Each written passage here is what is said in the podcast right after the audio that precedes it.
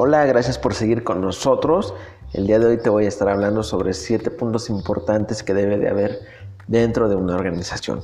Y bueno, el primer punto lleva como nombre innovación y toma de riesgos.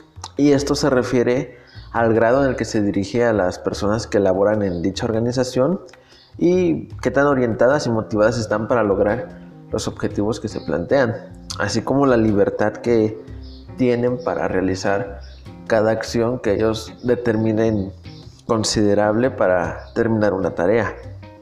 El punto número dos es atención al detalle.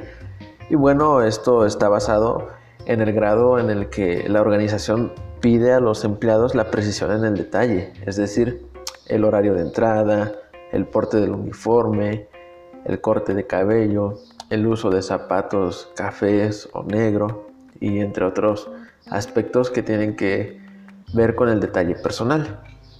El tercer punto es la orientación a resultados. ¿Qué tan orientado está el empleado a cumplir las metas? ¿sí? Es decir, si hay un proceso que los guíe hacia llegar a dichas metas mediante procesos de trabajo o equipos de trabajo.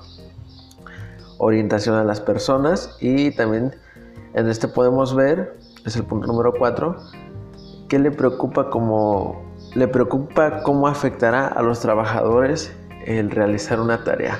Es decir, si llevará más tiempo de lo habitual, si tendrán que trabajar a lo mejor en fines de semana y claro, en ello eh, buscar cómo compensar dicho, dicho trabajo, ¿no? Cómo está orientado a las personas, ¿sabes qué? Pues trabajar un día extra, pero te voy a aumentar quizás el salario o bueno, puedes trabajar hoy y descansar dos días en la semana. Es decir, qué tan orientados, qué tan preocupados están las organizaciones por las personas.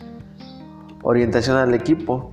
Y esto se refiere a qué tanto se preocupa que todos los integrantes eh, trabajen en equipo, en armonía. Es decir, si da cursos de, trabajo en equipo, si constantemente está fomentando el, el equipo dentro de actividades secundarias como lo pueden ser actividades de deporte, reuniones de amigos, reuniones laborales y así como escuchar el punto de vista de, todos dentro de la organización. Ese sería el punto número 5. El punto número 6 es la energía. Eh, que, ¿Cómo están los integrantes trabajando su, trabajo? ¿Cómo, ¿Cómo es que cumplen las funciones? ¿Se ven llenos de energía? ¿Ponen empeño en cada tarea? O realmente están presentando una actitud de, pesimismo, de cansancio o, de flojera, ¿sí? Un, un, ambiente donde no hay energía se percibe como flojera, ¿no? Como que hago las cosas a fuerza.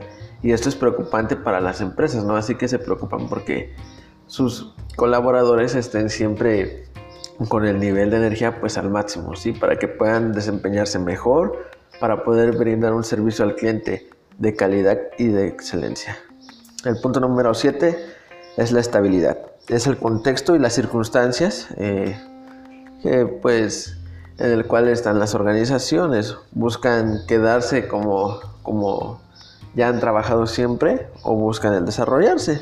Y también cómo se mantienen ante, ante la situación de, dentro de un contexto determinado. Es decir, si hay un mayor incremento de ventas, tienen la oportunidad de desarrollarse, de contratar más equipo, de comprar más maquinaria o incluso pueden decidir eh, una estabilidad media, ¿no?